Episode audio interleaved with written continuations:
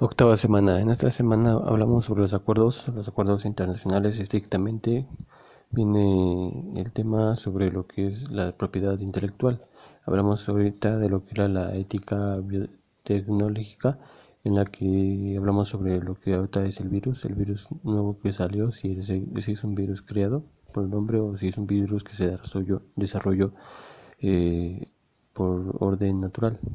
Eh, ese es un tema muy importante ya que hablamos sobre lo que diferentes países desarrollan, ya sean vacunas, ya sean experimentos que, que son desarrollados en cada país y que cada país debe tener su propiedad como propiedad este, este descubrimiento. Hablamos de que México perdió esta propiedad intelectual en muchas ocasiones, como la cuestión de la tele, entre otros. También hablamos de lo que era el precio nominal y el precio real y cómo en el precio real afecta el INPC, al cual se le denomina deflactación.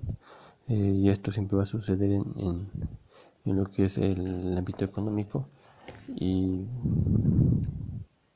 y, se va a desarrollar siempre cuando, cuando haya un, un aumento de valor o una asignación de valor en un producto o servicio. Gracias, es todo.